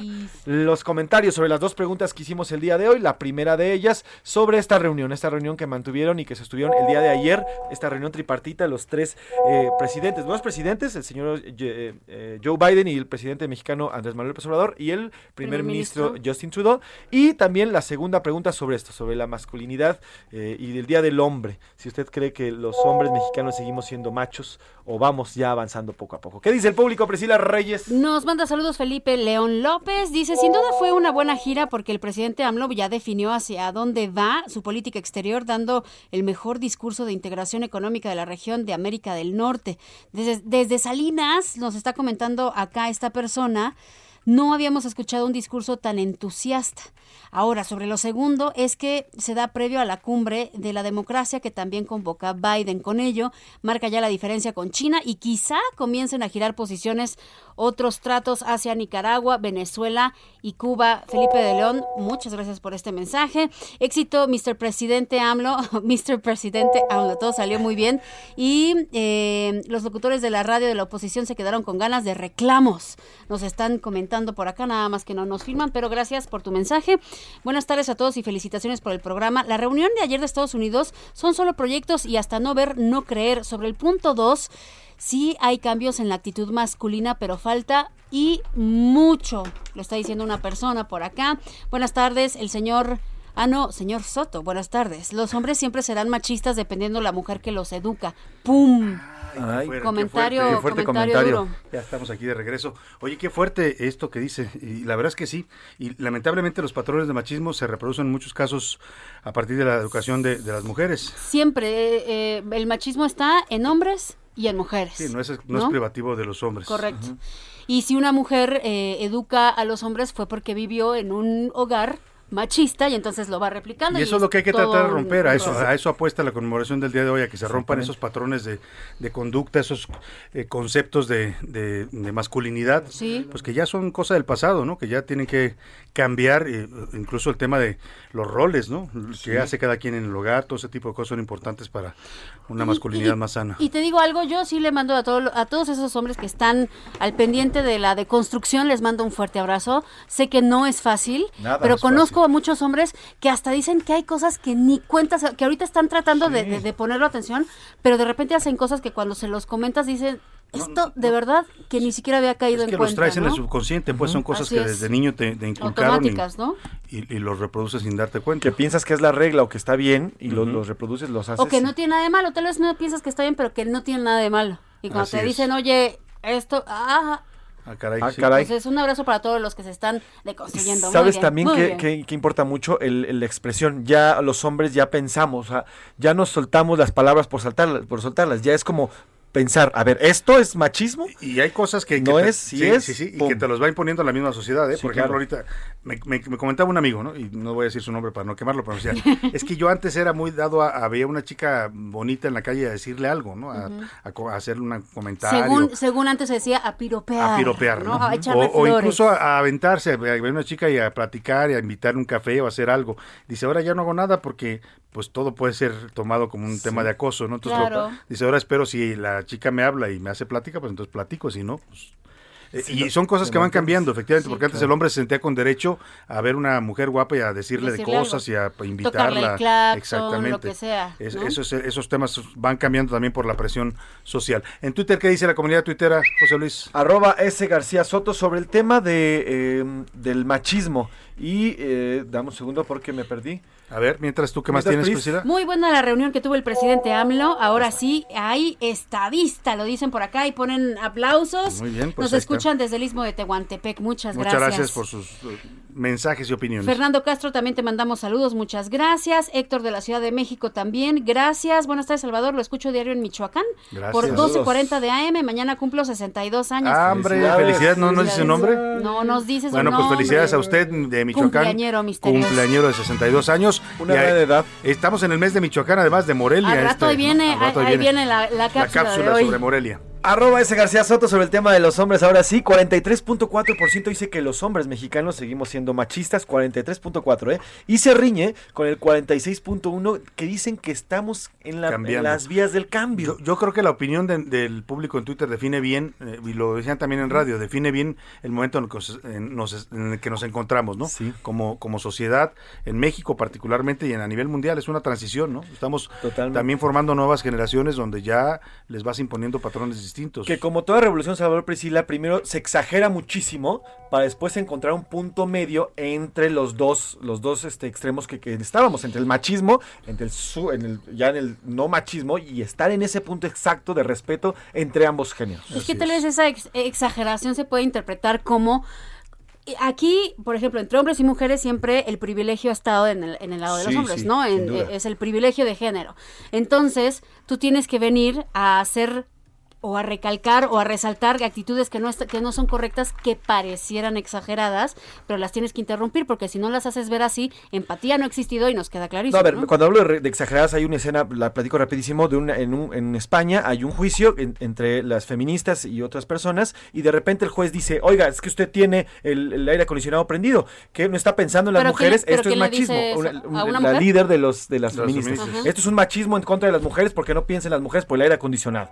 Entonces, o sea, a esos extremos me refiero, ¿no? O sea, eso, no tiene nada que ver con machismo ni Nada que ver, era la sala nada más. Ah, extremos hay en los dos lados. Sí, claro, totalmente, absolutamente. Entonces, por eso te digo, hay que tener los extremos para después llegar a un punto medio y tener y llegar un a lo, consenso que, social. a lo que dice la palabra y es muy sencilla, muy simple y ese debe ser el objetivo, la igualdad de género. ¿no? Totalmente. Una sociedad en donde Sí, no uno ni el hombre más. eh, importe lo mismo que la mujer, gane eh, la mujer lo mismo que el hombre, se reconozca igual el trabajo de ambos, se tengan los mismos derechos y las mismas eh, libertades, ¿no? Sí. Que- hoy todavía es un tema en muchas sociedades, las libertades de las mujeres que son mucho más limitadas comparadas con las de los hombres.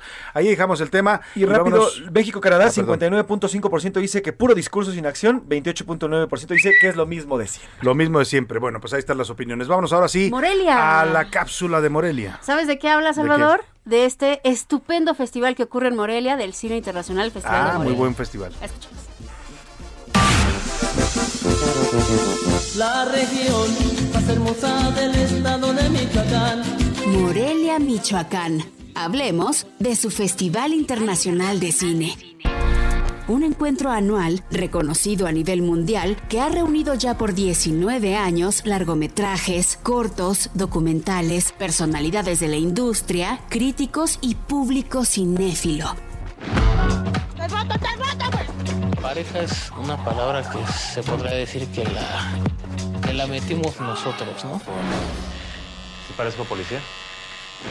En 2018, más de 150 mil visitantes de todas partes del globo y que en ese año dejó una derrama de 260 millones de pesos. El festival, también conocido por sus siglas como FICM, nació como primera edición en el año 2003 y estableció sus fechas iniciales en octubre, porque a veces toca noviembre, pero siempre ha empezado en el décimo mes y su duración ha variado entre 9 y 10 días, aunque los más cortos han sido el de 2020 que duró solo 5 y el reciente de 6, ambos afectados por la pandemia. Buenas tardes, señora. ¿Usted es la mamá de Laura, verdad? Sí. Pues si quiere volver a ver a Laura, a dar 150 mil pesos. Y manda camioneta esa negra bonita en la que anda su esposo.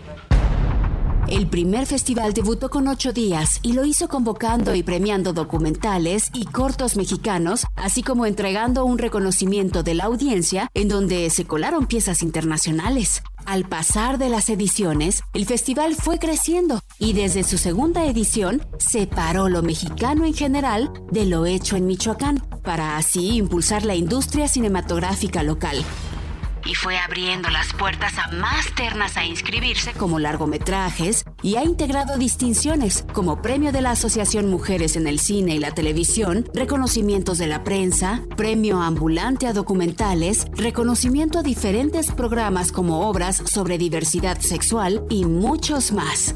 Okay, you making a mistake, but I'm gonna let you make it. Watch him hit a few balls. All right. So tell me your names again. I'm Venus. I'm Serena.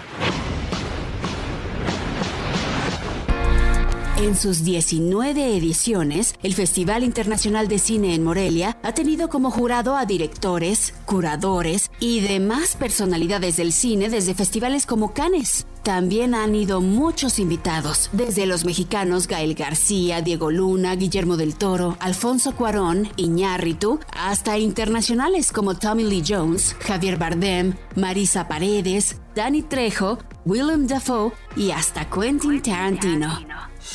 Morelia se ha vuelto experto en un festival que nadie se debe perder. En A la Una con Salvador García Soto, este es el mes de Morelia, Michoacán, en donde nos escuchan de lunes a viernes en 1240 AM.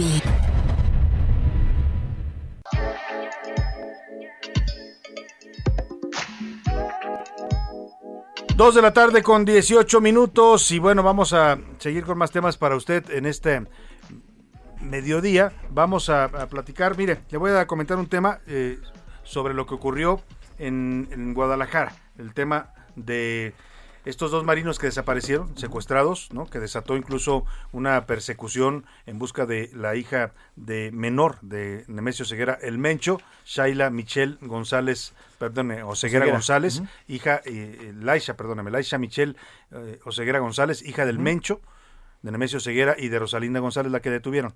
Bueno, la Marina la acusó a ella y a su novio de haber sido los responsables, los autores intelectuales del secuestro de estos dos marinos. Los marinos desap- desaparecieron en un Walmart de Zapopan, en una plaza de este centro comercial. Estaban en el estacionamiento, llegaron a hacer compras y de pronto fueron levantados por un comando. Eh, eh, la Marina afirma que estos, eh, esta, esta joven, el Laisha Michelle Oseguera, fue la responsable del secuestro y vimos un operativo fuertísimo a partir del martes, ayer miércoles todavía por- continuaba la presencia de los marinos en una zona de, Zap- de Zapopan en colonias residenciales, eh, más de 400 elementos que estaban peinando estas colonias residenciales en busca de esta eh, hija menor. Le platico todo el contexto porque se empezó a circular una noticia esta mañana de que habían aparecido los dos marinos, estos dos marinos secuestrados eh, el pasado martes, habrían aparecido muertos allá en Zapopan, Jalisco. Se corrió la versión, estuvimos confirmando, hablamos con fuentes de la Secretaría de Marina y nos eh, dicen que no, que eh, sí, efectivamente aparecieron los cuerpos de ¿Dos dos, personas? dos personas, dos personas que estaban maniatados eh, con signos de tortura en bolsas negras para variar en una brecha allá en Zapopan, Jalisco.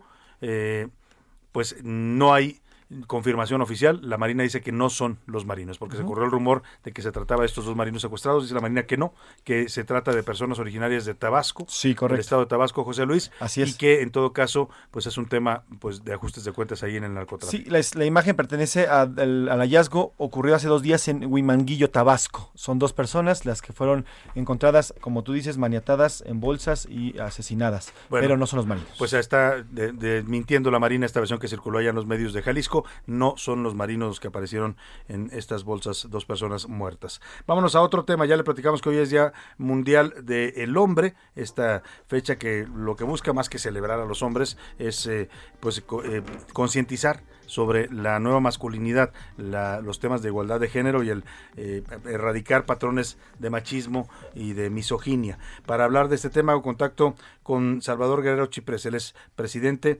del Consejo Ciudadano para la Seguridad y la Justicia, con datos importantes sobre este tema. ¿Cómo estás, eh, querido Salvador? Muy buenas tardes. Muy buenas tardes, querido Tocayo. Efectivamente, hace 29 años ya que se conmemora el Día Internacional del Hombre y lo que estamos observando en la Ciudad de México en parte como un ah, efecto positivo indirecto de lo que ha sido la pandemia es la recuperación del tema de la preocupación masculina por el tema emocional. Debo decirte que hemos recibido 48.083 reportes de varones que han requerido ayuda en este año y que esto refleja en la parte que corresponde a la petición masculina de apoyo emocional una eh, pues un número que quintuplica los números que teníamos en 2019 antes precisamente de la pandemia. Creo que es una buena noticia que nos desmarquemos de esta cosa machista de no hablar de lo que sentimos y que en esa medida tendíamos a no buscar ayuda. No buscar ayuda y decir que uno puede resolverlo todo y terminas a veces con peores problemas psicológicos y, y de salud, porque también es otro tema que se manifiesta, ¿no? Yo no estoy enfermo, yo no me siento mal y bueno, es parte de ese concepto machista. Ahora también, también estas llamadas eh, eh, eh han eh, ocurrido, hay datos que tú tienes también en el Consejo Ciudadano para la Seguridad de la Justicia, de que también este fenómeno se ha dado en otros países. Bueno, así, de hecho, recibimos llamadas en este call center que tiene el Consejo Ciudadano de Estados Unidos, de Colombia, Guatemala y Perú y también de todo el país y ahí podemos identificar que la preocupación principal de los varones es el asunto de la extorsión, pero en segundo lugar, clarísimamente, está el asunto de la ayuda psicológica. Y a propósito de lo que mencionabas, Tocayo, de Jalisco, que estuvimos ahí hace una semana para hablar precisamente de desapariciones con el Consejo Ciudadano de allá y la Comisión de Derechos Humanos de Jalisco, ahí planteamos ese tema, que las desapariciones están vinculadas como la afectación a derechos humanos, así como los temas de extorsión precisamente a la presencia de organismos de alta peligrosidad que no han sido adecuadamente combatidos. Así que hay que hacer un esfuerzo ciudadano y de los medios. Y tú que conoces muy bien Jalisco, que vienes de allá, que tenemos lazos con Jalisco querido, pues hay que plantear ese tema de manera abierta. Sin duda alguna. Ahora, el perfil de los hombres que están pidiendo ayuda psicológica es interesante esto. ¿De, de qué edades estamos hablando, Salvador? Bueno, básicamente desde los 41 o 60 años es el 28% que nos han llamado, de 18 o 40 años el 44%. Ahí adviertes este cambio, yo diría intergeneracional, de personas que están más dispuestas a hablar de lo que les pasa siendo ellos eh, pues varones y que están probablemente en la construcción inconsciente, probablemente eh, pues eh, omitida de su propia percepción del mundo de las nuevas masculinidades y menores de 18 años un 5% que es un buen indicador de la nueva generación que se preocupa por su eh, digamos estado emocional. Pues si usted tiene necesidad de ayuda psicológica por muy hombre que se sienta pues pídala y el Consejo de Seguridad Ciudadana de la Ciudad de México le ofrece esta línea telefónica 55 55 33 55 33 para que usted pida apoyo en caso de necesitarlo. Salvador Guerrero Chiprés, presidente de este Consejo Ciudadano de para la Seguridad de la Justicia en la Ciudad de México. Gracias, como siempre, por esta información valiosa que nos das. Abrazo, querido Salvador, que estés muy bien. Buenas tardes a todos ustedes. Otro abrazo para ti. Vámonos a la pausa con Bad Bunny, hablando de los ganadores del Grammy. Ya yo me enteré, se nota cuando me ahí donde no has llegado, sabes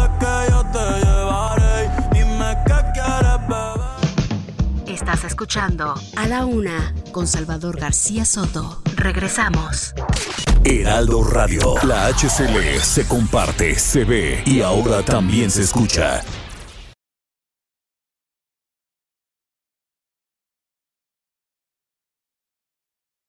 Heraldo Radio, la HCL se comparte, se ve y ahora también se escucha. Ya estamos de vuelta con A la Una con Salvador García Soto. Bienvenido a tu dosis de buenas noticias. Mi nombre es Soy la Alegría.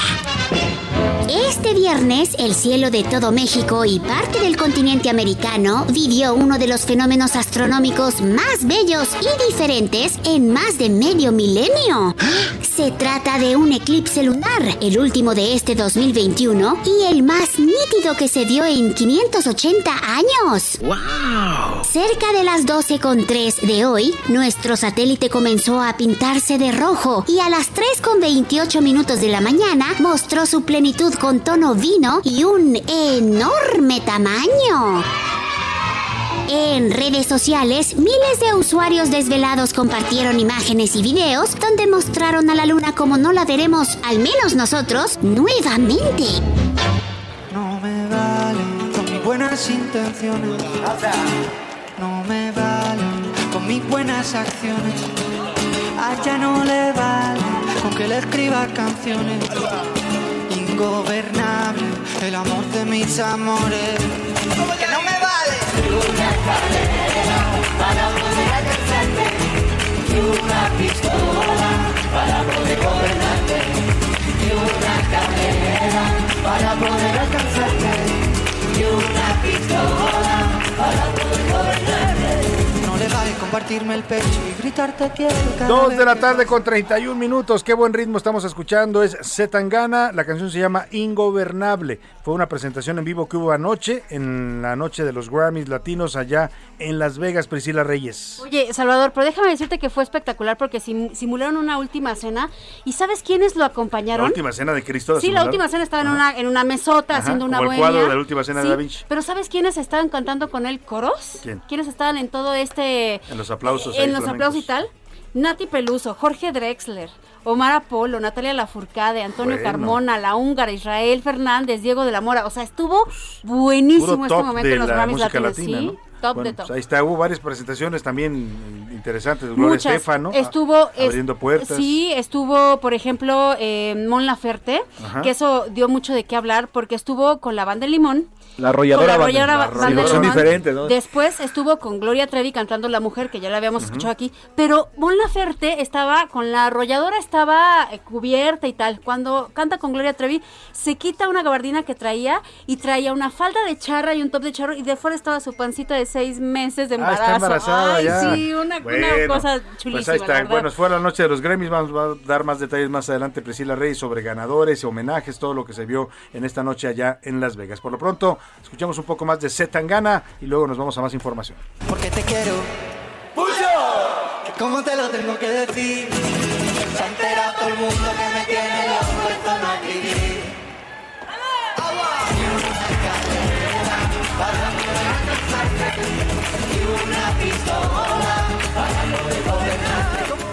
A la una, con Salvador García Soto. Qué ritmazo esto de la rumba flamenca, ¿eh? A mí me encanta ese ritmo. Es muy, Slash. muy bailable. Y esto está mezclado porque eso- de eso se tan gana rapero y hip hop. Entonces es toda una combinación muy interesante. Sin duda. Oiga, vamos a otro tema, hablando de rumba, pero esta rumba se ha puesto un poco eh, difícil. Estamos hablando del CIDE, el Centro de Investigación y Docencia Económica, uno de los centros más académicos más importantes que tiene nuestro país. Eh, hay toda una revolución interna porque estudiantes, profesores e investigadores del CIDE han, están exigiendo la renuncia del director interino, José Antonio TLH. Ellos consideran que este director no respeta la libertad de cátedra y la libertad de expresión en el centro de investigación. Lo acusan también de violar los estatutos internos porque destituyó a la secretaria académica. Él no tenía ni siquiera facultades para esto. Bueno, las tenía, pero es totalmente violatorio porque él es un director interino. Eh, Catherine Andrew hoy publica un artículo muy interesante, por cierto, en Reforma, donde explica todo lo que está pasando adentro. Y básicamente lo que dicen es este hombre no está respetando la normatividad interna del CIDE y además está impulsando venganzas políticas a todos aquellos investigadores o gente que disienta, por ejemplo, del gobierno actual, los está destituyendo y está metiendo amigos y gente afín a la 4T. Mil Carabineros nos platica de esta revuelta en el CIDE que quieren que se vaya el director interino que ha puesto, pues ha tratado de politizar a un centro de investigación y docencia académica.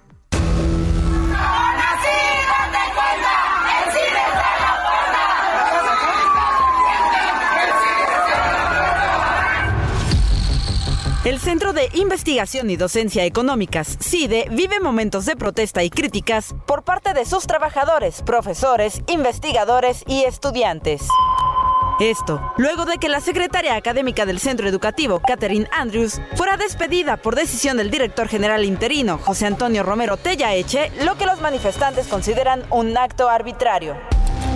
El motivo del despido es que Andrews advirtió al director que la evaluación de los profesores investigadores y asociados no podría aplazarse como él lo tenía previsto. Esto porque la normatividad no permite que se posponga. De haberse hecho así, podría derivar en sanciones administrativas.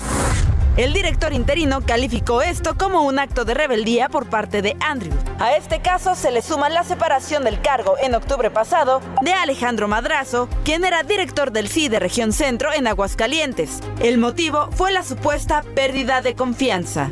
Habla el director interino del CIDE, José Antonio Tellaeche. Y mi crítica en especial al doctor Madrazo es utilizar la plataforma del CIDE para eh, una agenda eh, privada. Esto ha provocado fuertes críticas tanto al interior del centro como en redes sociales por la gestión del director interino, quien es señalado por no respetar la libertad de cátedra y la libertad de expresión. Para a la una con Salvador García Soto, Milka Ramírez. Bueno, pues ahí está este tema del CID, del CIDE que se ha puesto candente, ¿no? con todas estas acusaciones en contra del director eh, interino, el señor Tellaeche, y ahora piden su salida por hacer movimientos eh, que ellos se interpretan como violatorios de los estatutos internos, y además políticos, pues, porque le digo, está llevando gente afín, está violentando toda la normatividad interna de este centro tan importante para la generación de conocimiento eh, en nuestro país. Vamos a estar pendientes del tema. Por lo pronto, vámonos, es fin de semana y eh, los curuleros de Lázaro nos han preparado su su rola y se la dedican pues al encuentro de Washington, a esta reunión trilateral, cómo le fue al presidente en la visión de los curuleros de San Lázaro allá por Washington. Nos cuentan Pepe Navarro y Pepe Velarde que les mando un saludo.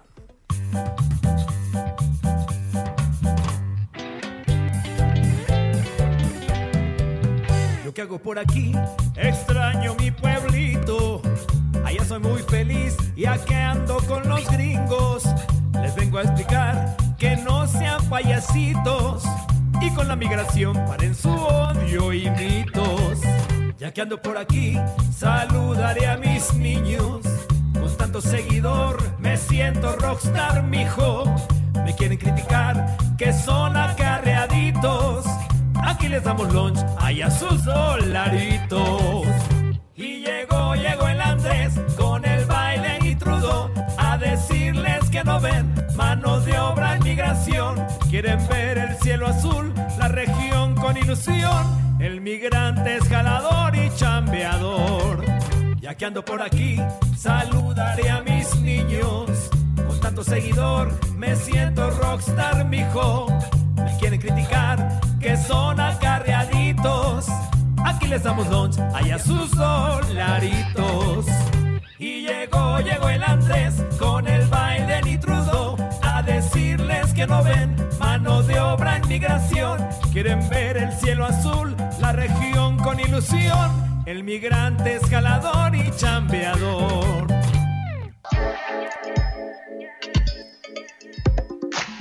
Dos de la tarde con 38 minutos y bueno, ahí están los curuleros. Qué buen ritmo, ¿eh? Qué buen ritmo le pusieron a la canción de esta visita presidencial a Washington.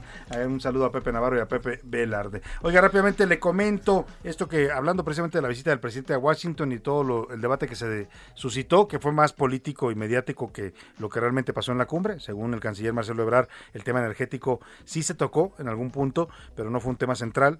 No, y tampoco se habló de pues eh, regaños o presiones a México por el tema de la reforma energética, como muchos preveían, sobre todo por las cartas que hubo, cartas muy duras de sectores de la política y la economía de Estados Unidos, el gobernador de Texas, Greg Abbott, que mandó una carta durísima pidiéndole a Biden pues que se fajara ante el presidente López Obrador y su reforma eléctrica, los empresarios estadounidenses eh, agrupados en la American eh, Chambers of Commerce, también eh, los congresistas demócratas que le pedían también a Biden pues frenar lo que ellos consideran violaciones al Con la reforma eléctrica de López Obrador. Bueno, pues el tema no fue, por lo menos no públicamente, no fue parte ni de la declaración ni de los acuerdos. Si hubo algún comentario de este tema, seguramente fue en la reunión privada entre el presidente Biden y el presidente López Obrador, pero ya sabe usted lo que pasa en la oficina oval, se queda en la oficina oval, no, lo supimos públicamente. Y le platico todo esto porque en ese contexto de las di- diferencias que hay y las preocupaciones que desata la reforma eléctrica del presidente López Obrador, la eh, industria estadounidense General Motors, esta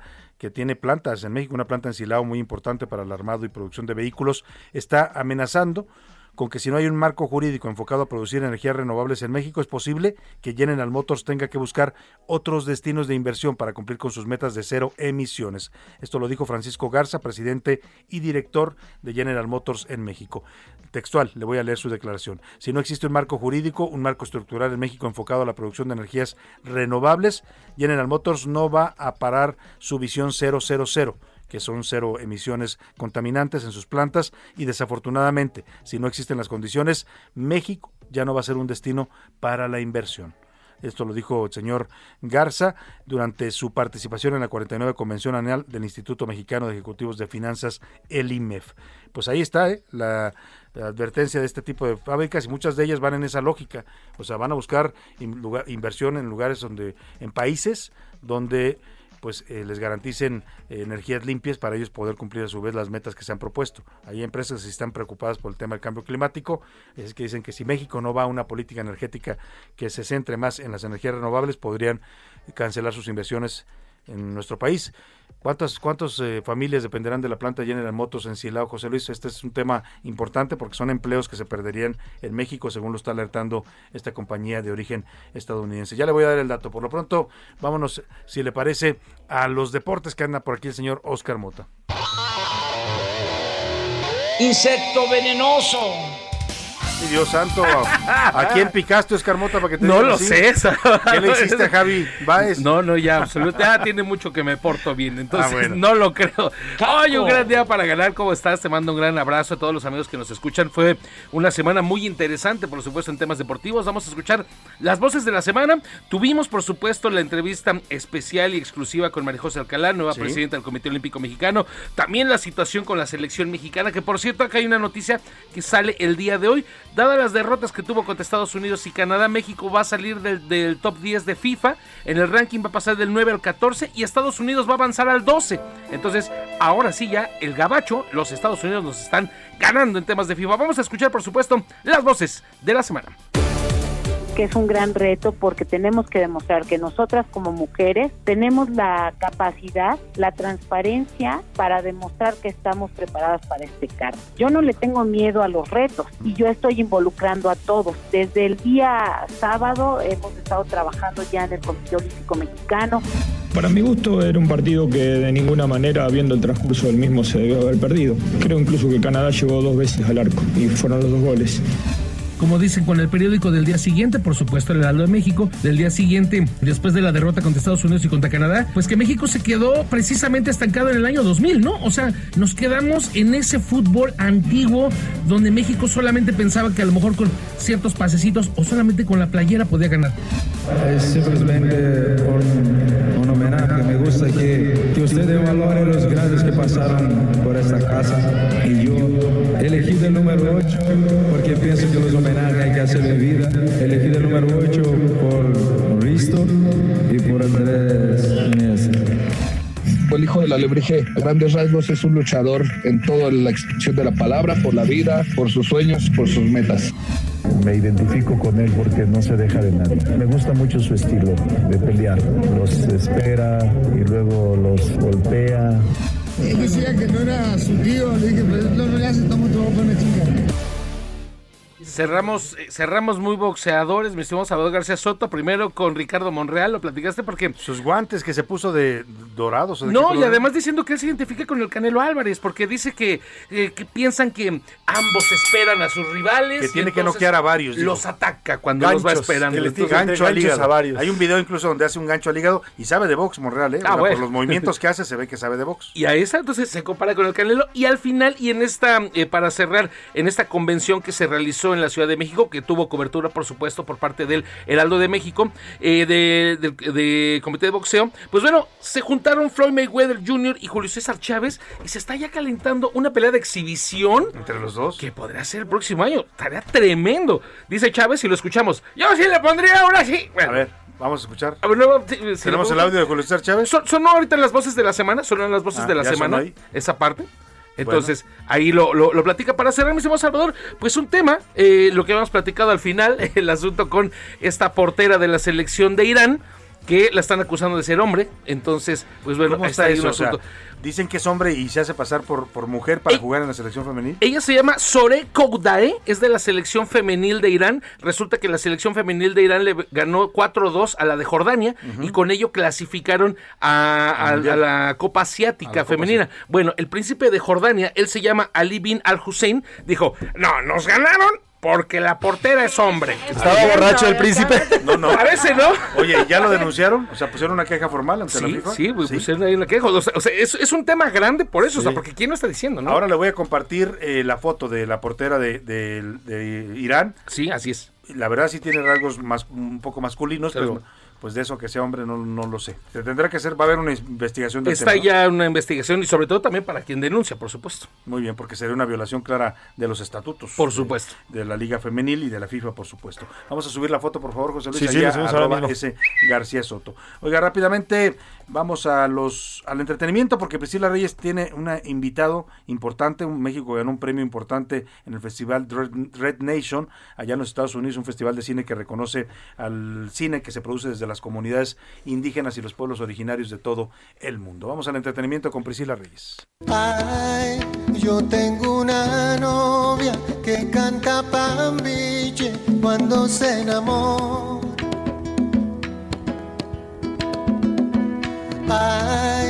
Y recita versos, me dice te quiero hasta la tambora.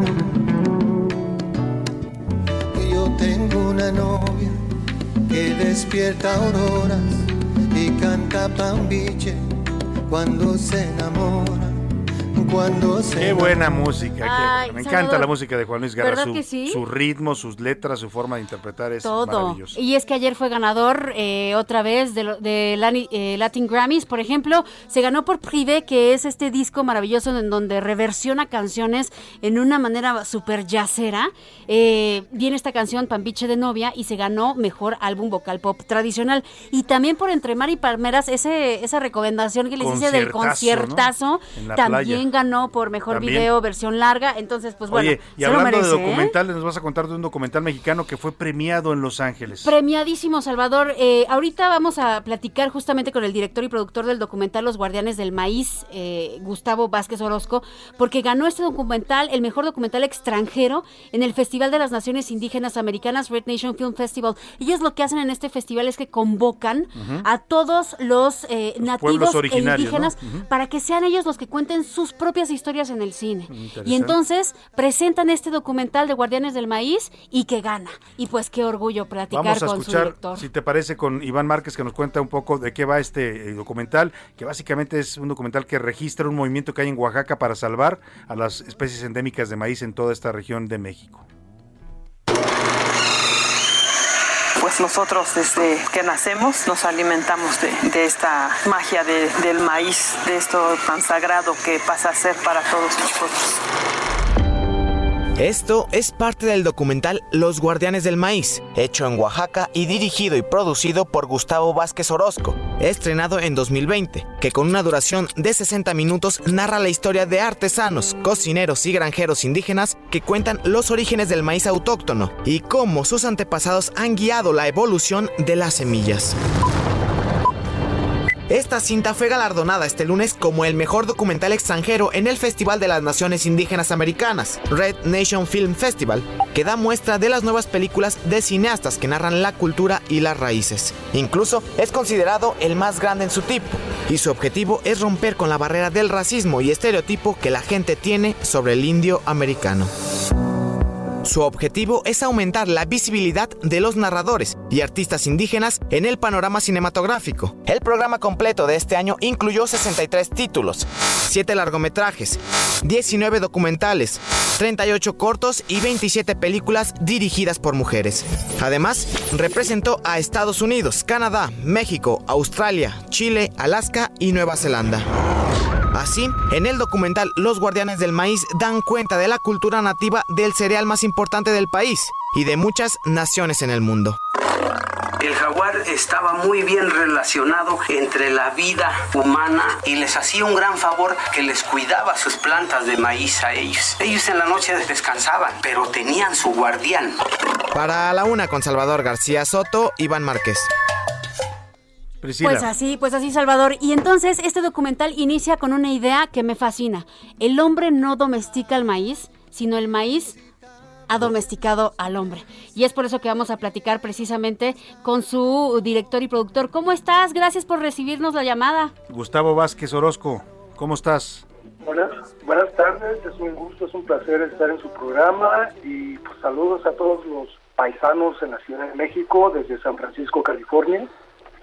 Te encuentras allá en San Francisco, Gustavo. Oye, cuéntanos. Felicidades, ¿no? Felicidades por- Primero. por este reconocimiento, este premio tan importante que reciben eh, por este documental Los Guardianes del Maíz. Pues sí, es un premio que les pertenece realmente a las comunidades indígenas de Oaxaca y de México, que han preservado este, el uno de los grandes, más grandes, los, de los inventos más importantes en la historia de la humanidad, que es el maíz.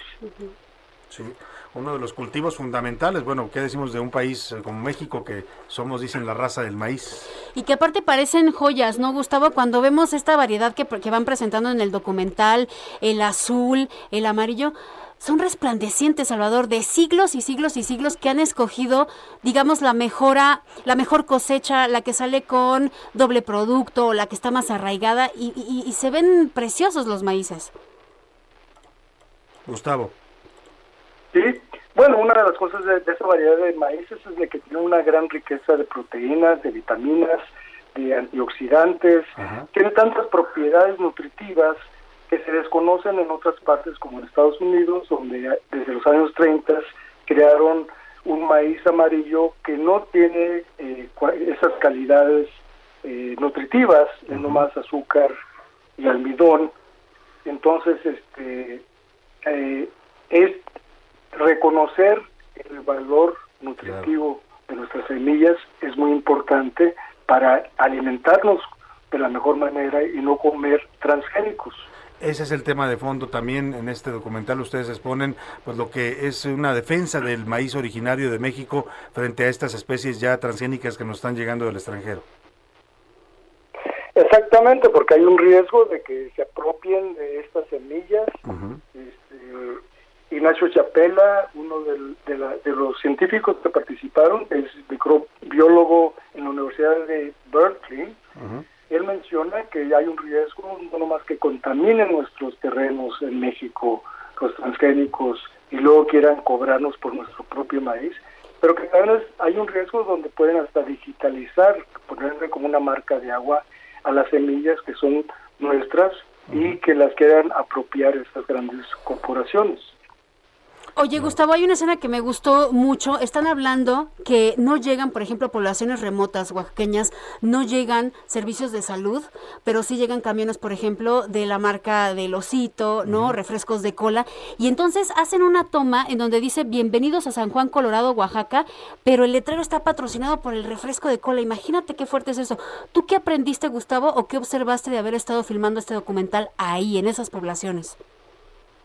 Pues sí, es una, una serie de contradicciones donde no quisimos hacer una imagen romántica de, nos- de nuestras comunidades campesinas, que algunos se alimentan muy bien, pero no todos, y la Coca-Cola es algo que se consume, pan bimbo.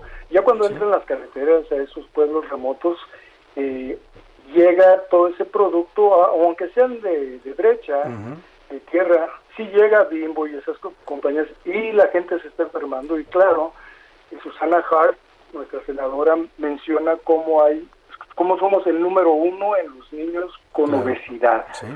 Y el número dos en el mundo eh, con obesidad. Entonces el mensaje es que reaprendamos a comer lo que sí es nutritivo, que es Claro. nuestro buen maíz, y no toda la comida chatarra. Pues Gustavo, Gustavo Vázquez Orozco, eh, director de Los Guardianes del Maíz, ¿dónde puede la gente ver el documental de- para que entienda de todo esto que le estamos platicando? Pues esperemos que haya este, una distribución, que haya una oportunidad de, de distribuirla en México. Se acaba de pasar también en la Cineteca Nacional Sí. el día 7 de noviembre. Esperemos que otras, otras organizaciones, espacios se puedan Pues abrir. Muy bien, muchas gracias Gustavo por estos minutos y por esta explicación. Me tengo que despedir de usted y agradecerle que nos haya acompañado toda esta semana. Le deseo que pase un excelente fin de semana. Aprovecho. Buena tarde, aquí nos vemos el lunes. Por hoy termina A la Una con Salvador García Soto. Un encuentro del diario que piensa joven con el análisis y la crítica. A la Una con Salvador García Soto. De lunes a viernes de 1 a 3 de la tarde. Heraldo Radio. La HCL se comparte, se ve y ahora también se escucha. Hi, This is Craig Robinson from Ways to Win, and support for this podcast comes from Invesco QQQ, the official ETF of the NCAA. Invesco QQQ is proud to sponsor this episode and even prouder to provide access to innovation for the last 25 years. Basketball has had innovations over the years too. We're seeing the game played in new ways every day. Learn more at Invesco.com slash QQQ. Let's rethink possibility. Invesco Distributors, Inc.